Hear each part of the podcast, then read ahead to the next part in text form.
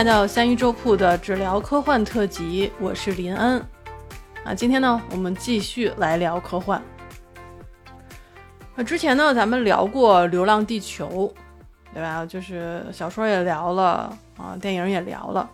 那没有看过小说的朋友呢，我们来简单的说一嘴啊，就这个《流浪地球》这个故事到底讲了一个什么？他是说呢，人类面临太阳氦闪啊，我们简单来说吧，就是说太阳要爆炸了啊，那人要保命怎么办呢？你就得想办法。所以呢，那个时候的地球呢，分裂出了两个门派啊，一个是地球派，一个是飞船派。那么飞船派呢，就是说啊，我们可以多造一些星际飞船，然后拖家带口，然后就往外跑。还有一个呢，就是地球派啊，地球派呢就主张说，我们可以用这种地球发动机、行星发动机去推动地球离开它的轨道，然后飞向外太空，就相当于就是我们不用去造在飞船里去造那个生生态圈了嘛，啊，就是我们直接带着我们自己的生态圈走就行了，因为你造的再好，你再大，你也大不过，你也好不过地球本身的这个一号生态圈，对吧？那当人类决定把地球推出这个运行轨道，然后远离太阳系啊，并去想说在未来可以泊入宜居的半人马阿尔法星座后，这个过程当中，地球的资源就几乎消消耗殆尽了。那么人类经经历了什么呢？人类社会经历了文明的崩解，人口持续骤减啊，身份丢失，社会经济复杂性不断下降。紧接着呢，就是政府失去了对暴力的掌控。公共服务开始崩溃，社会秩序开始混乱，最终呢，我们的地球在宇宙当中就如同一具流浪的残骸啊！我是这么认为的，它就是个残骸。当然了，看过电影的朋友啊，没有看过小说，只看过电影的朋友，呃，一听可能就知道了啊，这个电影的内容和调性呢，跟小说相差是非常大的，可以说这是两个故事，就是背景是相同的。呃，有一些细节也是相同的，但它的调性是刚刚好，是有点类似于相反的吧？我是觉得它有点相反，就是相差非常的大。那如果你感兴趣的话，你可以去看一下我之前的节目啊，因为我原来做了七集节目，那六集呢是来聊了一下这个《流浪地球二》这个电影的编年史啊，《流浪地球一》也聊到了，呃，那还有一集呢就是聊了一下小说跟电影的区别啊，这个在之前的节目当中我们是可以找到的。那。今天呢，我们要聊的肯定就不是《流浪地球》了啊！这个故事呢叫做《救援队》。救援队呢是阿瑟·克拉克的一个短篇小说。这个小说最早呢是在一九四六年刊登的。他写了一个跟《流浪地球》的故事背景设定相似，但是故事进程又完全相反的故事。这也是为什么我今天想聊这个故事啊，因为它真的是你在阅读的过程当中，你就会想，哦，它这个不就是《流浪地球》的背景吗？哦，它原来是从这个角度去聊这个的。哦，原来太阳真的氦闪了啊，就大概就这个意思。那《流浪地球》它是一个以人类为中心的，就是人类中心主义的视角，它写了人类在面对危机时候它的内部的变化和斗争。但是救援队呢，它是一个外部的视角来看太阳氦闪这件事儿的。它是什么视角呢？它是以一个外星救援队的视角，就是外星人的视角。他完全不了解人类文明，完全不知道人类到底是怎么回事儿。他只是知道这有一个危机，他需要去救援啊。然后通过他们的视角呢，我们就看到了整个太阳氦闪以及地球和太阳系毁灭的全过程。哇，这个这个还是蛮震撼的。那么今天呢，我们就来聊一聊救援队。那话说呢，在开天辟地之初啊，有这样的一个种族啊，他们在宇宙的开端就获得了无限的知识，也就负担起了无限的责任。那么他们其中有一个人叫做奥尔维隆，他是一艘船的舰长，这艘舰呢叫做 S 九千，他呢就带着他的船员正在执行一个。救援任务，这个救援任务呢，就是说，银河系里有一颗恒星即将成为新星，就是新旧的新啊，一颗新的星星啊。从字面上讲，应该是感觉好像是一颗新的恒星，好像是要形成了啊。但是不是哈，就是说其实是一颗恒星走到了晚年，它要爆了啊，就是这个星星爆完了以后就就就没了嘛，就不它不再是恒星，它可能就会变化了。那这颗星星是谁呢？就是我们太阳系的太阳。当时我看这个小说的时候，我看到“新星”这个词儿啊，其实我是不陌生的。但是我真的不是很明白他的意思哈，就是我们还是要就严格一些，我们去我就去查了一下，说到底什么是新星，到底我们的太阳到底有没有可能变成一颗新星啊？这个网上是这样说的，他说什么呢？说新星爆发呢，一般都是发生在双星系统之内，像双星系统啊，两颗星两颗子星离得非常的近。这样呢，才能使物质可能从质量较大的那颗子星转移到它呃质量较小的那颗子星上面。如果啊双星系统是由一颗红巨星和一颗白矮星组成，那当氢这些物质从红巨星转向啊白矮星的时候，我这个这个真的是 拗口啊，就是当氢这些物质从红巨星冲向白矮星的时候，你由于白矮星的这个强大的引力场。这些物质呢，将会在它的周围形成一个巨大的吸积盘，就是吸引的吸，积累的积，盘子的盘。这样的话，大量的物质会坠落在白矮星的表面，同时呢，大量的引力势能转化为热能。当温度超过了一百万 K 的时候，氢核聚变将被重新的点燃。那核聚变嘛，它肯定会释放出大量的能量。又把这颗白矮星的表面呢加热到一千万 K，那这个时候呢就会发生新星的爆发。爆发的时候呢会向外抛出很多的物质，这个速度可以达到每秒一千一百千米。我刚才说的呢，这个是维基百科里面说的啊，呃，他是说呢，大部分的新星都是形成在双星系统之内的，但是呢也是有例外的，就是在一九七五年。天鹅座出现的新星，它不是来自一颗伴星，而是来自它周围相对稠密的星际介质。那么我们现在知道，新星的爆发，嗯，基本上第一啊，大部分是出现在双星系统中的；第二，还有可能是来自于它周围的这些介质。那我们来看一下我们自己的太阳啊，我们太阳是没有伴星的，对吧？它不是一个双星系统，它就是单奔儿一个。而且呢，它周围呢也没有那种什么气体尘埃呀组成的那种吸积盘这些，对吧？那还有没有其他的可能呢？我去查了另外一个网站，他是这样说的：他说还有一种另外的可能，就是发生非常剧烈的磁场活动，就比如说超级强烈的闪焰爆发，就是造成太阳在短时间内的亮度和释放出来的能量暴增。那我就把它理解为氦闪了，好吧？我估计应该就是氦闪呗。那我们的太阳会不会氦闪呢？啊，这个在我们聊那个《流浪地球》的时候聊过，这个就是我们的太阳肯定是会氦闪的啊。就是如果它能够活到五十亿年之后，它将经历氦闪变成红巨星，然后呢，红巨星燃烧殆尽之后会变成白矮星。那我们太阳的结局啊，如果它活得够久，它没有遭到外部的一些啊问题的话，它活得够久，它最后的结局就会变成一颗白矮星。那它在变成白矮星的过程当中，我们的太阳系也就不在了哈。所以，我们其实应该感谢我们这些可爱的小说家们啊，他们是用故事为我们展示了在我们的生命尺度上没有没有办法见到的未来。那我们回到小说当中，小说当中的阿尔维隆船长，他是主宰宇宙的那一个种族中的一员，他带领着从不同行星来的船员，在宇宙当中调查并且处理各个星系中的问题。这次他们遇到的问题就是，银河系中，比如说太阳系中的恒星太阳，在七小时之后即将爆炸。那太阳系当中有十颗行星中的第三颗行星上有一个文明，他们需要去尽量拯救这个文明当中的成员。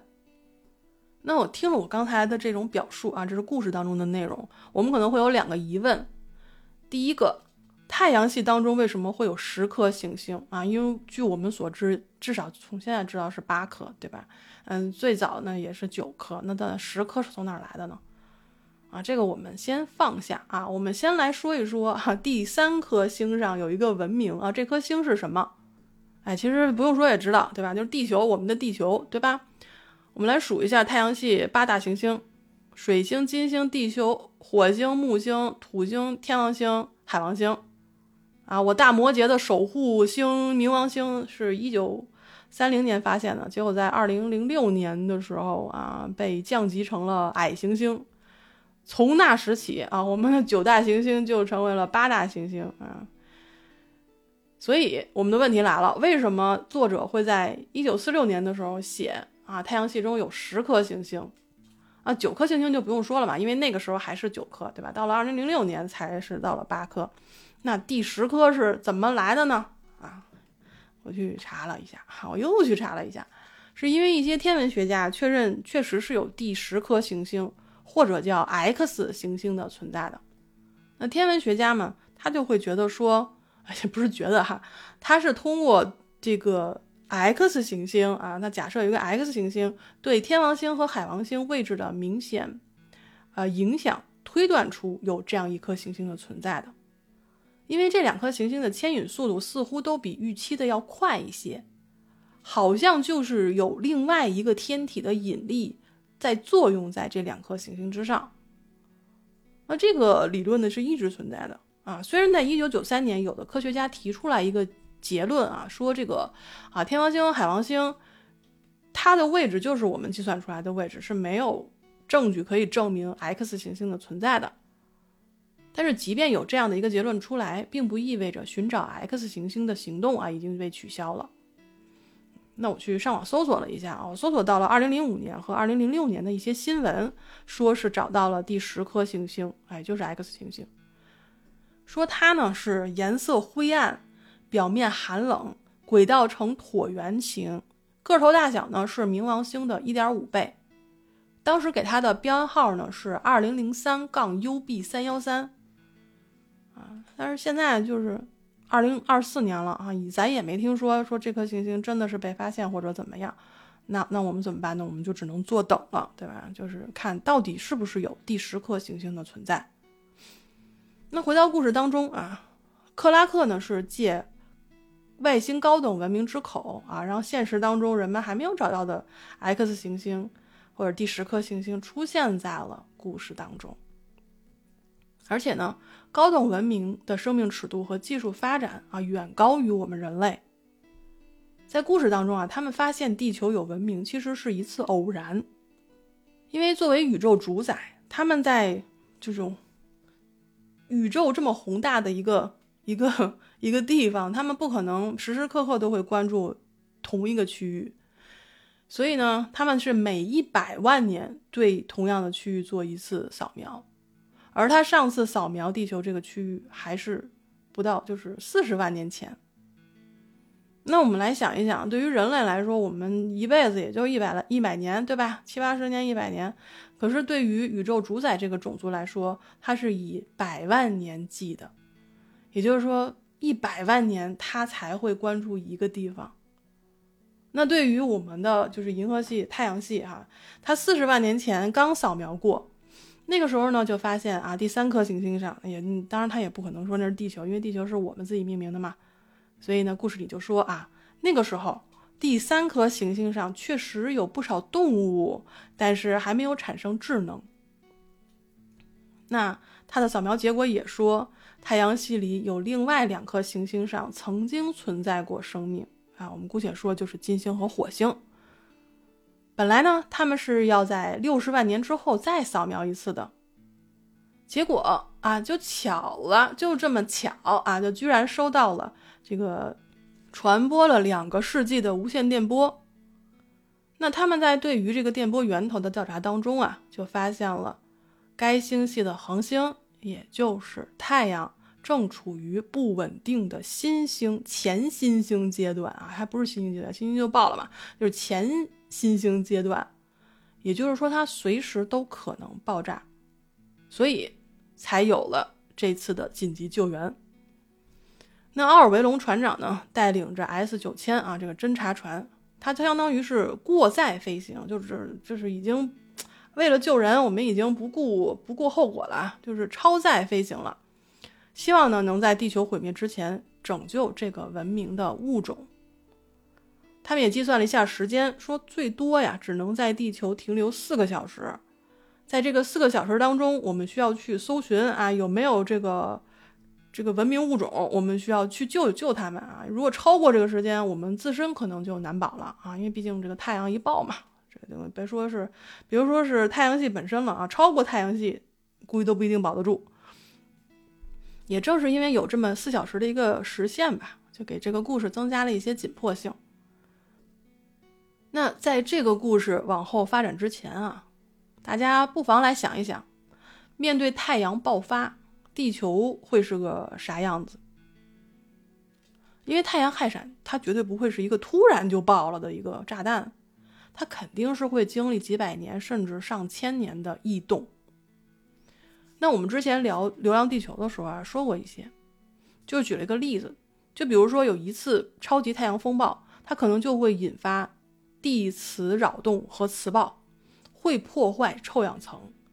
那地球周围运行的卫星会发生故障或者失控，造成地面大面积的通讯衰弱或者中断，会破坏电网，重创电力系统，引发全球范围内的电子信号发呃收发塔的损毁，变电站的爆炸。那爆炸呢会引起火灾和建筑物的这个损毁，非常严重的会干扰人类社会的运作。而且呢，简单的就这么一次太阳风暴。还可能对全球核电站形成强力的威胁，而且太阳风暴本身会有这个强大的辐射，会导致在户外的民众啊皮肤灼伤，还会造成心脏起搏器无法正常工作，危及生命这种事情。那这还只是一次太阳风暴。那么我们想象一下啊，如果到了四小时之前啊，四小时之后太阳就要爆了。那可想而知，地球地面上的情况会非常的恶劣。那地球上的人类是否还能生存，就是一个非常大的问题了。这个呢，也是我们需要跟着救援队去寻找的答案。但是外星救援队对地球文明是一无所知啊，因为这个文明在他们上次扫描的时候还不存在，哈，要距离他们下次扫描还有六十万年。结果他们中间哎突然就出现了，可以说是。宇宙当中非常新的一个文明，对吧？非常年轻的一个文明。他们对于这个文明呢，只知道啊，这个物种至少在两个世纪之前可以利用电磁波和呃其他的衍生的一些应用啊。所以，既然一无所知，就只能盲目搜索。他们到达地球之后，就分兵三路，分了主舰和两艘侦察船，他们要去寻找幸存者。啊但是有一个问题，就是侦察船本身是非常小的，它没有多余的空间可以承载幸存者，只有主舰可以承载几百个幸存者，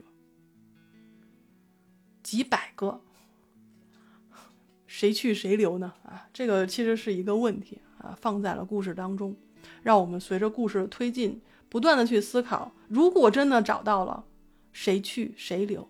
谁死谁活啊？是这样的。那一艘主舰和两艘侦察船啊，他们分别将会去探索一个区域。侦察船呢，他们负责进行拍摄、记录和搜索。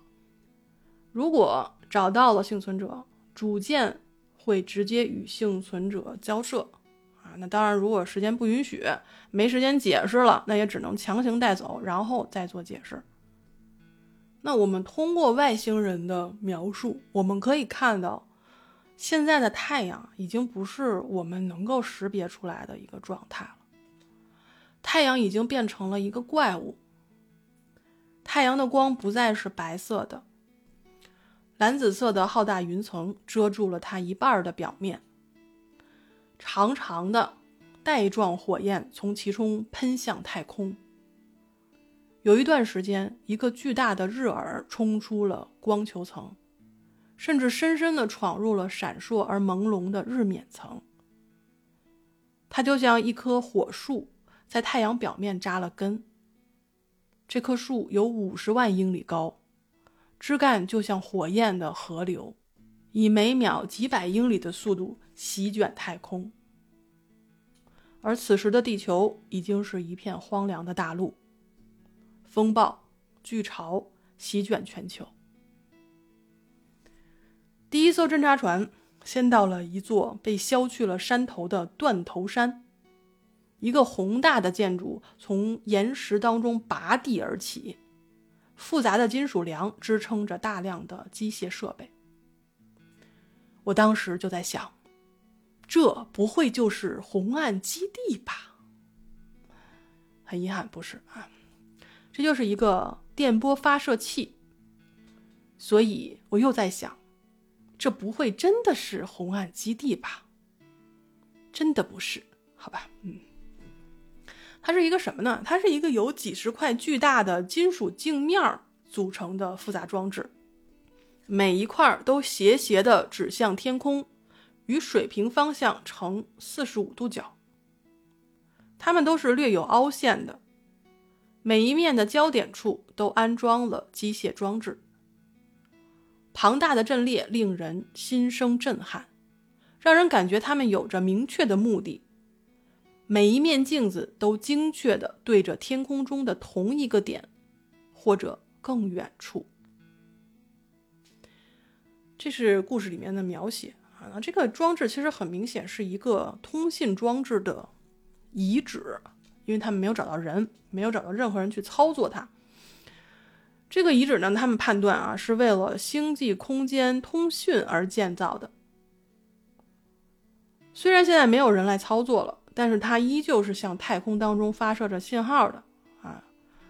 他们去追寻这个信号去的方向啊，发现这个方向上没有任何的天体，而且发射的呢都是一些节目，而且每一块镜子发射的都是不同的节目。那么问题来了，它是干啥用的呢？它会不会就是被遗弃的时候就这样，所以它一直就无意义的保持着发射信号的状态呢？啊，这是一个问题啊，我们放在这里，因为他们的任务啊是去拯救生命，那这里已经没有生命了，所以他们就这个一一队呢就开始继续搜索啊，就来到了一座沿河而建的废弃城市。他们觉得人类为了躲避灾难，可能会进入建筑物，或者是去到地下洞穴呀，或者比如到地心啊去躲避。但是呢，他们不知道的是。这座城市废弃不是因为人类去逃跑了或者躲到地心去了去废弃的，而是这个城市在那之前就已经废弃了一个多世纪了。啥个意思呢？啊，这个城市呢是有一定故事的。它是因为人类啊，当年因为通信啊，还有空中交通的运输非常发达，大家就觉得说，那我这么便利，我也不需要非要住在拥挤的城市。人们呢就开始向田园啊、森林啊进行迁徙。人们不用再受制于这种钢铁水泥的街区，而是有了更广阔的天地。那除了在地球上最伟大的十几座城市和古老的大学城之外，其余的以蒸汽、钢铁和地面运输为基础的城市，已经随着工业的发展而消失了。我这一段看的我十分感慨，因为我们知道我们现在在城市里卷的厉害，拥挤的厉害，大家都有那种啊回归田园牧歌的心情，啊都有那种向往，还不是心情向往。而田园牧歌最终达成的原因，是因为空中运输发达了。我我当时就没有想过，我当时会想说，城市会随着科技的发展越来越大。然后人们的居住空间会越来越小啊，这就是为什么很多小说里面会写那种赛博朋克的那种题材嘛，对吧？但是这里突然告诉我说，城市会随着科技的发展而消失，这个让我觉得非常的感慨。因为我原来会觉得说，如果我们现在啊，在一个科技发展的一个时代，我们舍弃了城市而回归了田园。我们必须要去放弃一些便利。但在一九四六年的一个小说告诉我，城市也会随着科技的发展而消失，是因为空中交通各种便利的这种运输方式的发达。会让人们没有必要集中在城市，更容易回归到田园当中。那这个我是没有想过的啊，所以给这个故事点个赞。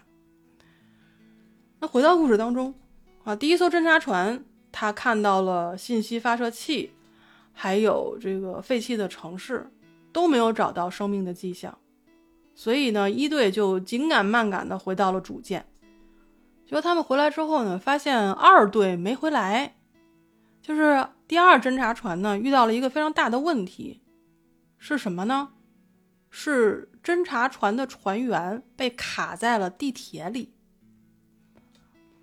我当时看这段的时候，我是忍着笑看完的啊，就是比起一队的那种相对于严肃的搜索，二队侦这次侦查真的是一步一个笑点。他们干了啥呢？他们。头一回啊，见到一个建筑物有门，啊，他不知道门是什么东西啊。像我们一个小孩，我们就知道，要么就推，要么就拉，对吧？但是他们不知道啊，他们就只会爆破。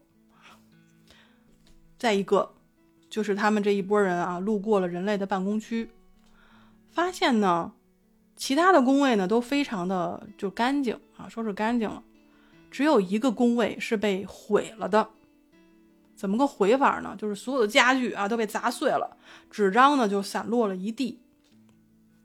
二队这帮老六 聚在一块儿就分析啊，分析说：哎，为什么这个工位的使用者会把这个地儿给砸了呢？啊，他就分析说，这个工位的使用者啊，知道了世界末日要到啦，终于可以不用回来上班的时候啊哈，懂的都懂，哎，大家懂的都懂。三一个啊，就是这个地铁了。这波人呢，他是爬楼啊，一层一层的搜索啊，一层一层的查，结果搜索一溜够也没找着什么东西，也没找着人。他上楼爬楼梯累，他下楼不也得爬楼梯吗？就很累，爬楼梯对他们来说实在太累了。回程回到一半的时候，他们突然发现了一个半圆形的通道，地面呢是一缓坡。一直呢通向大楼的深处，这个缓坡对所有人有着不可抗拒的诱惑力啊，所以一行人就同时看向了那个缓坡，觉着说：“呀，没有楼梯了，呀，会不会有幸存者藏在那个隧道的尽头呢？”然后他们就去了，然后呢就看到了一个非常奇怪的圆柱形房间。他们就走进去了。进去之后呢，门就关了。啊，这老几位当时是个茫然失措呀！啊，就虽然他们已经猜到了这个的这个是用途啊，这个是个地铁，但是你已经进去了啊，门已经关了，你还能咋地啊？就只能找个座坐下，然后等到下一站呗。可是哦，这个这个不是地球观光好吧？这个时间非常紧迫呀。太阳要炸了，太阳系都快没了，再不出去的话，可能真要死在这儿了。这波人呢，在地下啊，跟着地铁，嗯，要往下一站去前进。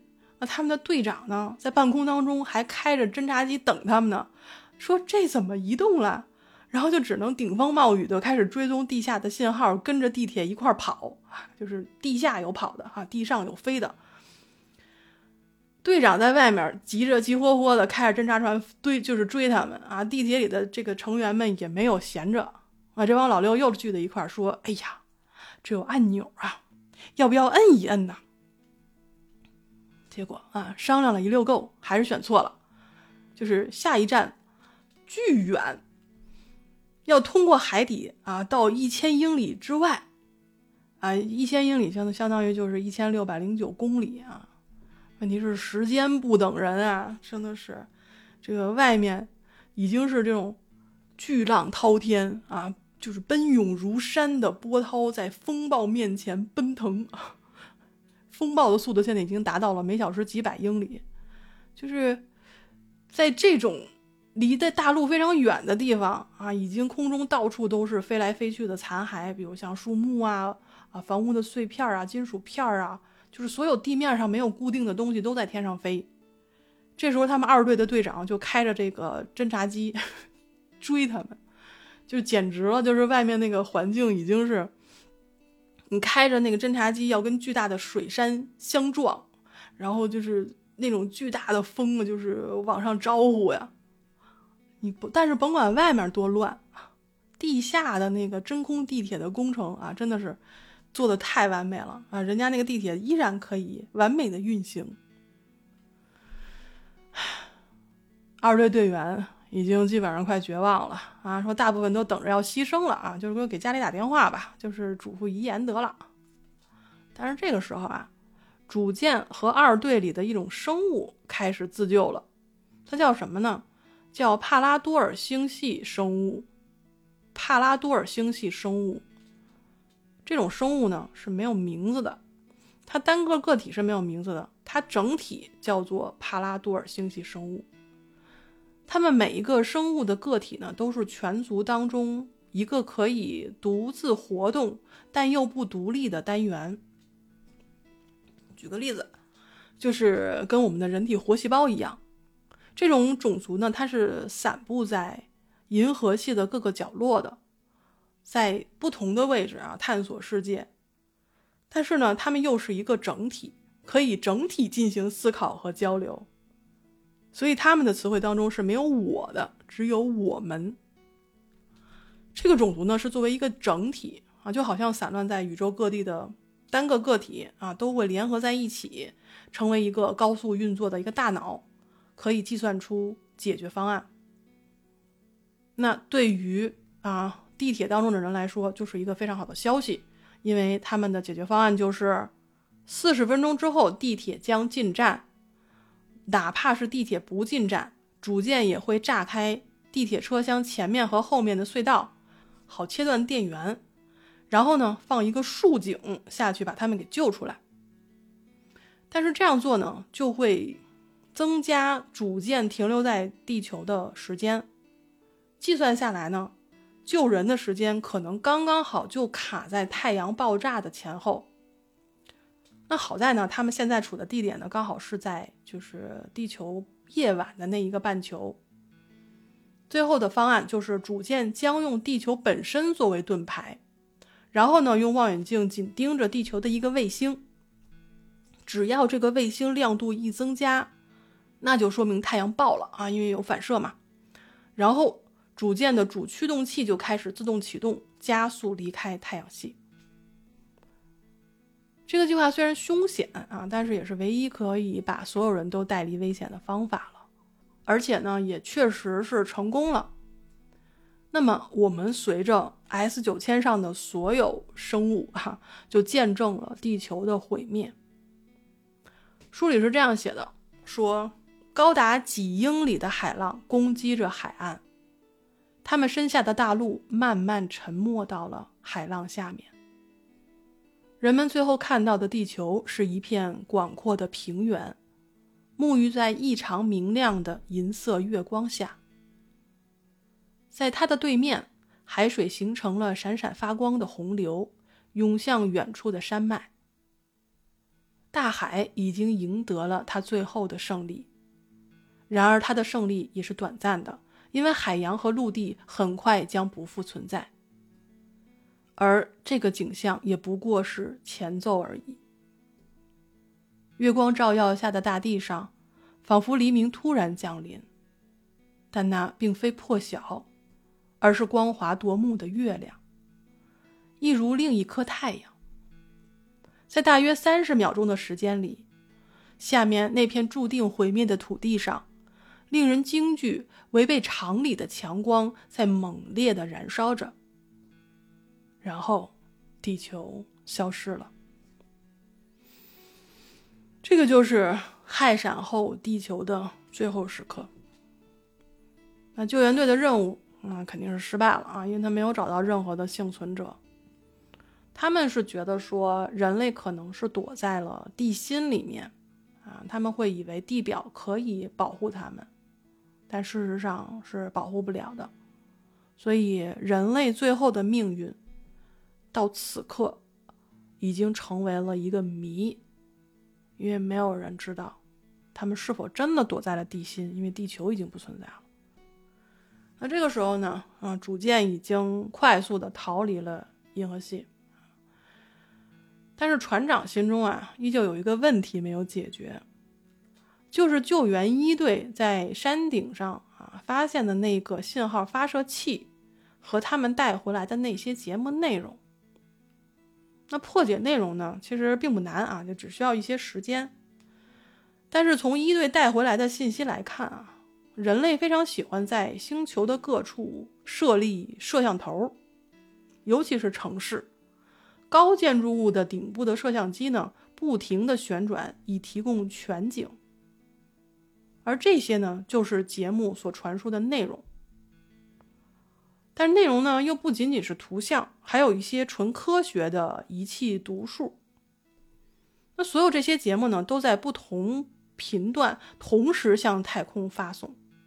而发送的方向上又没有任何的天体，这就很奇怪。到底这个东西到底是干什么的？它意味着什么？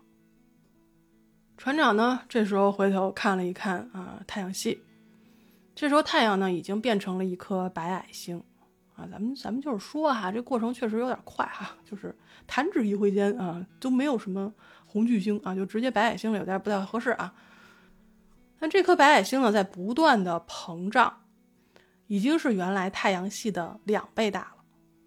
那除了原来太阳系当中的两颗巨行星啊，我估计是木星和土星，其他的都已经没了。那么人类到底在什么地方？真的是在地心吗？人类也不可能躲在其他的行星上，因为其他行星也都没了，对不对？那船长就在想另外一个可能性。人类会不会已经进入了太空呢？这时候啊，这个 S 九千主舰已经是强弩之末了。经过这次救援行动，主发动机已经完全失灵了。你要等最近的啊重型修理船，也要等三个星期才能到达。得亏呢，电力还可以用，还有一些工程师可以去维修。虽然呢，这次行动没有船员伤亡啊。但是呢，舰体受损，任务没有完成啊，地球的文明物种也没有找到，那就导致船上的士气呢非常低迷。所以为了激励大家的士气啊，船长就一声令下啊，让这些工程师赶紧修理主驱动器，结果就带着这一船人沿着地球发送信号的方向就追下去了。一个星期之后。啊！他们看到了这样一幕：一望无际的星海，数不尽的骄阳排布在宇宙的极限。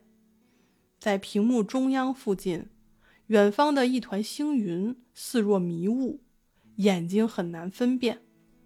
在放大了倍率之后，这些群星冲出了视域，小星云膨胀到充满了屏幕，然后。它就不再是一个星云了。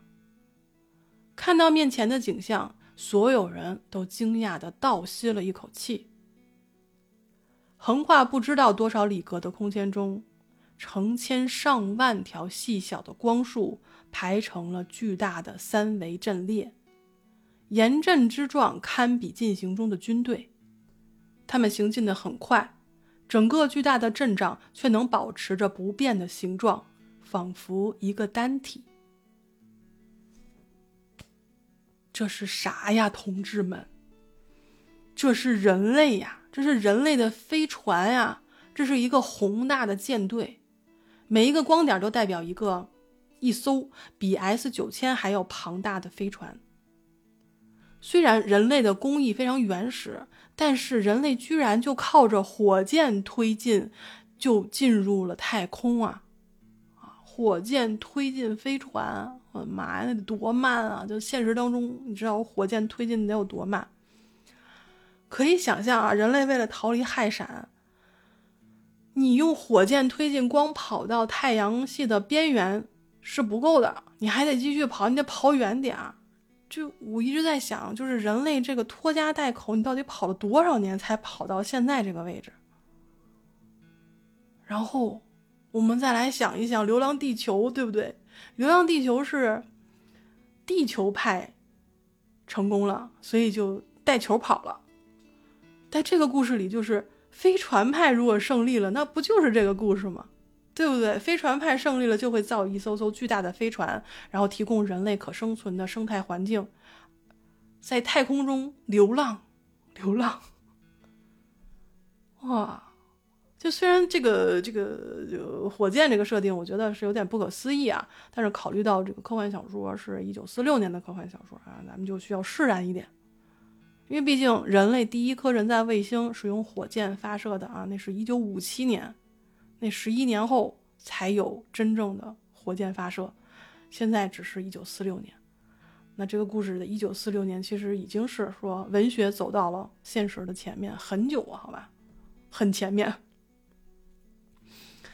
我呢去了一趟国家航天局的网站，看到了有关火箭历史的网页啊，它的开篇第一句就是齐奥尔科夫斯基写的那一句。地球是人类的摇篮，我们不会永远停留在摇篮里。为了追求光明和探索空间，开始要小心翼翼地飞出大气层，然后再征服太阳周围的整个空间。我当时看到这个网页第一句的时候，我就想：哦，不愧是国家航天局的网站。这个齐奥尔科夫斯基是谁呢？他是一个俄国人啊，他是这个使用火箭进行宇宙航行理论的一个奠基人。他首次说明了火箭推进的理论，奠定了日后研制这个远程火箭的基础。那么，一九五七年十月四日啊，前苏联发射了人类第一颗人造卫星啊。几个月后，一九五八年的一月三十一号，美国也成功发射了人人造地球卫星探险者一号。一九六一年，啊，苏联成功的发射了世界上第一个载人宇宙飞船，加加林成为了世界上第一名宇航员。那么此后，啊，美国人格伦也乘坐飞船完成了绕地轨道的飞行。那这些重大的宇宙飞行呢，都是以火箭技术的发展为前提的。所以说，现实当中。火箭就是人类走向太空的桥梁，但是我没有想到啊，在故事当中，火箭也成为了人类可以生存的保障。虽然现实可能不太可能实现啊，当然我也不懂物理啊，我也不敢这个妄下定论。就从我之前看过的新闻来看啊，说这个二零二零年的时候，美国 NASA 跟那个很多公司进行了沟通。就是你开发由核裂变及核聚变作为动力的星际飞船啊，目标就是二零三五年前，呃，核动力驱动的飞船可以奔赴火星。那也不知道这个是不是真的，反正咱们就拭目以待吧。那么既然提到了这个核动力驱动飞船啊，那咱们就回看一下《三体》的故事啊，就一下下啊，毕竟咱们三月份网飞的这个《三体》就要上线了啊。但是，但是估计可能聊不到星际飞船的事儿。但是我既然想到了，我不说我难受啊，咱们就就受累听一听。那么，《三体》当中程心出场的时候啊，对，就是你们非常讨厌的程心，也是我非常讨厌的程心。但是，啊，程心也是一个很复杂的人吧？啊，就是如果你们喜欢的话，可以去专门听一下，我们专门有一系列的呃人人物分析啊，大家感兴趣的话可以去听一下《三体》这个系列。那么程心出场的时候呢，他是航天发动机专业的博士，啊，毕业之后呢，就进入了新一代长征火箭研制发动机的这个项目啊课题组。但是他认为啊，化学动力火箭是没有办法带领人类进入航天时代的，这个不是未来发动机的方向。那十二年后，丁仪对于核聚变研究的突破，才为工介质氟驱动飞船的研究打下了基础。根据这个，才让工介质推进飞船，哎，就是这个化学化学动力火箭和工介质氟驱动飞船这两派的支持的这个势力啊，势均力敌。丁仪是个非常关键的人物啊，但是丁仪也很惨，因为那时候《三体》不是已经把这个人类物理给锁死了嘛，所以他也就止步于此了啊，这是他此生最大的研究突破，之后他就再没有什么突破了。但是根据丁仪的这些研究，才让张北海最后下定了决心，暗杀掉了这些老航天人，让人类飞船的研究方向朝工介质浮驱动飞船的方向前进了。那么这个呢，就是《三体》当中对于人类未来发动机的一个怎么说，一步一步的发展进程，它会给出了一个非常细的描写。那要知道，《三体》的故事跟克拉克救援的故事相差了六十年。大刘说的啊，我们要研究的是工介质浮驱动飞船。那《流浪地球》比《三体》还要早。啊，也是在强调说，人造的生物圈不足以供给人类前往就是太空，所以呢，在在这个《流浪地球》里面，地球派才占了上风。那我们就可以看大刘写的这两个故事当中的内容和克拉克这个故事当中的内容，其实很多是反着的。因为克拉克说啊，我们的火箭可以足以就是让人类飞向太空深处，对吧？可以去躲避氦闪危机。但是大刘写的呢，就是说，人造生物圈不足以供给，而且像这种火箭的这个这个发动机也不足以带领人们进入航天时代。你看着它是反着的，对吧？但其实，事实上，正是因为有了一六一九四六年克拉克对于星际远航的这种大胆的设定，才会给后来的作者继续啊。有拓展的一种可能，那么大刘就说了嘛，自己是延续着克拉克的想象的。我之前看了一个二零一八年啊，刘慈欣先生啊获得克拉克基金会想象力服务社会奖获奖的一个感言，他就说说想象力是人类所拥有的一种似乎只应属于神的能力，它存在的意义也远超出我们的想象。有历史学家说过，人类之所以能够超越地球上其他物种建立文明，主要是因为他们能够在自己的大脑当中创造出现实中不存在的东西。在未来，当人工智能拥有超过人类的智力时，想象力也许是我们所拥有的唯一优势。那。想象力这个东西，克拉克可是有大把。在这个救援者当中啊，有一个类似于神的设定啊，因为之前正好正好谈到了这个神的能力嘛，他这个故事有一个类似于神的设定，对吧？就是主宰宇宙的那个种族，相对于就是带引号的神，他们在宇宙之初就获得了所有的知识，而无限的知识意味着无限的责任。可是呢，故事当中克拉克是怎么描写这个种族的呢？当这些人看到人类的发射器和各种节目的时候，他们不知道这代表着什么。而后来，当他们看到人类的极其古老的舰队的时候，他们甚至不敢相信人类怎么就敢用火箭去跨越星际空间。这就意味着人类早在多少世纪之前就已经开始了征途，而这还是宇宙当中最年轻的文明。但是，带引号的神对于人类是一无所知的，而人类真的对他们一无所知吗？啊，我们回顾故事的一些细节可以看出，人类可能对于神神族不是一无所知。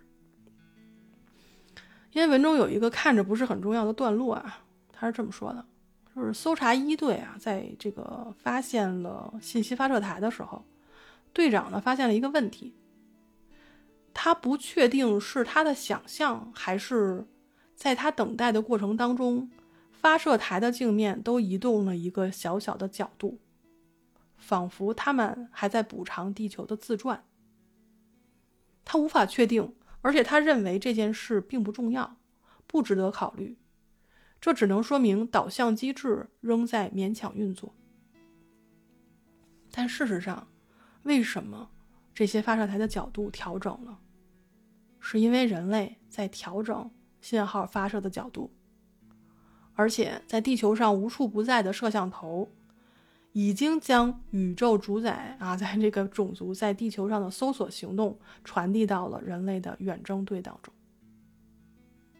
我当时看到这个细节的时候，我就觉得宇宙主宰啊，他的那个带引号的神就已经降级了，他做不了救世主，他也主宰不了人类的命运。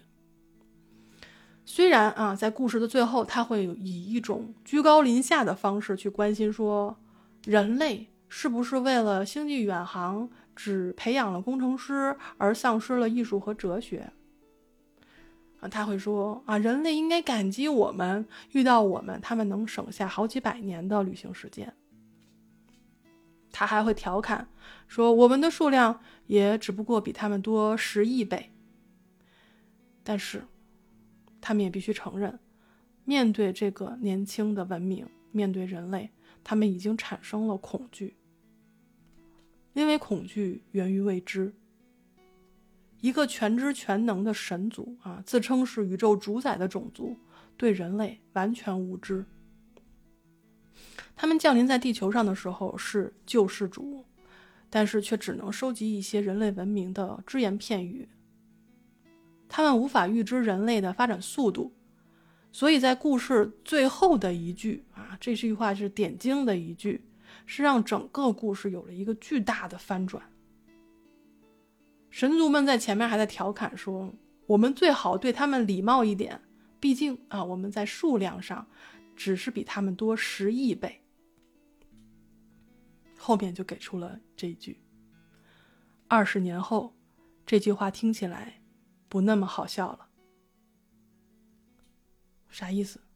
二十年后。啊，虽然我们人口上肯定超不过他们，但或许说，就是我们人类的演化和发展速度，可能已经是你懂的啊。很多都是在不言中啊，不言中啊，只能这个意会不可言传啊。大家可以去看一下。所以呢，当我们在看整个故事的时候啊，故事开篇对于宇宙主宰这个种族有诸多的心理活动描写啊。开头拔的有多高，结尾摔的就有多惨。我非常喜欢克拉克的故事啊，因为他的故事总带有一种对于现实的调侃，同时呢又充满了很多这个科学，呃非常精确的细节描写。我还记得我看的他的第一个故事啊，叫做《电船旅行》，这是一个一九三七年发表的故事啊，这个。我是推荐大家去看一下这个故事啊，因为这是算是克拉克作品的入门故事，就是一个能让你笑着看完的故事。就这个里面说的话很多都比较损，而且呢，就是举的例子都非常有意思啊。这个故事的前半段呢，他就是举了这样一个例子啊，就我给大家举一下例子，他是这样写的：他说呢，这个故事里的物理学家在研究这个从一个空间向另一个空间传递物体。啊，这么一件事儿，嗯，他们需要一些实验的活的一些这个这个物品，那怎么办呢？他们就在同楼啊的生物学家趁他们不注意去借了一只啊，注意是借，借了一只豚鼠。结果呢，虽然是传输过去了啊，但是豚鼠也死了。啊，生物学家急了，告诉说这东西是我们的一个实验对象啊，我们的这个数据都在里边，你们给我搞死了怎么行呢？啊，结果两拨人就吵起来了。结果呢，偷豚鼠的这一方啊，我们的物理学家给生物学家实验室呢制造了一个高频场，让他们发了几分钟的烧，然后生物学家呢就开始跟他们老死不相往来啊，直接把他们那层上锁了。那物理学家折腾完了，生物学家啊就开始骚扰化学家，结果化学家呢先发制人。把有一种有机物啊，就塞进了他们的实验室，导致后面啊所有人一个月都必须上班带着呼吸机。那物理学家报复的方式是什么呢？就是每天晚上等所有人下班之后，他们都会往化学实验室里送上一剂温和的宇宙射线，让他们所有美丽的析出物都凝结起来。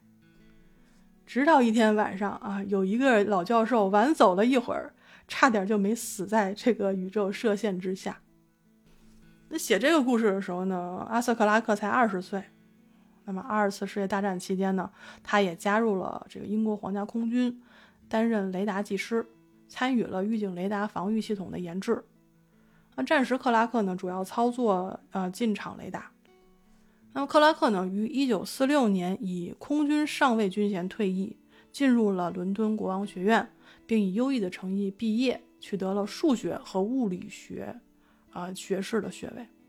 那一九四五年，他又提出了远程通讯与地球同步卫星的构想。那为什么要说这么一大堆呢？嗯，就是想说明，这就是为什么啊，克拉克的作品当中科技细节的描写非常的精确。因为他自己也说嘛，保持科学的精确性对科幻作品的创作来说是至关重要的。那我们身处的世界当中，其实一切变化的速度都非常的快，信息科技高速发展啊，人工智能现在也走入了日常生活，咱们的生活越来越安乐，虚拟的世界越来越精彩。那么问题来了。我们普通人还有时间去仰望星空吗？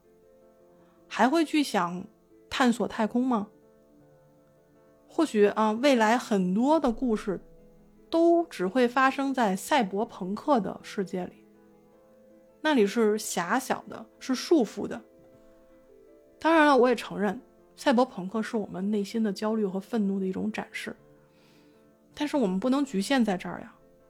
用火箭推进飞船，承载着人类最后的命运，这是一种宏大的、深远的梦，一种愿景，是我们不可以轻易放下的。大刘曾经在他的演讲稿里有这样一段，他说：“作为科幻作家，我一直在努力延续着克拉克的想象。我相信。”无垠的太空仍然是人类想象力最好的去向和归宿。我一直描写宇宙的宏大神奇，描写星际探险，描写遥远世界中的生命和文明。尽管在现在的科幻作家当中，这样会显得有些幼稚，甚至显得跟不上时代。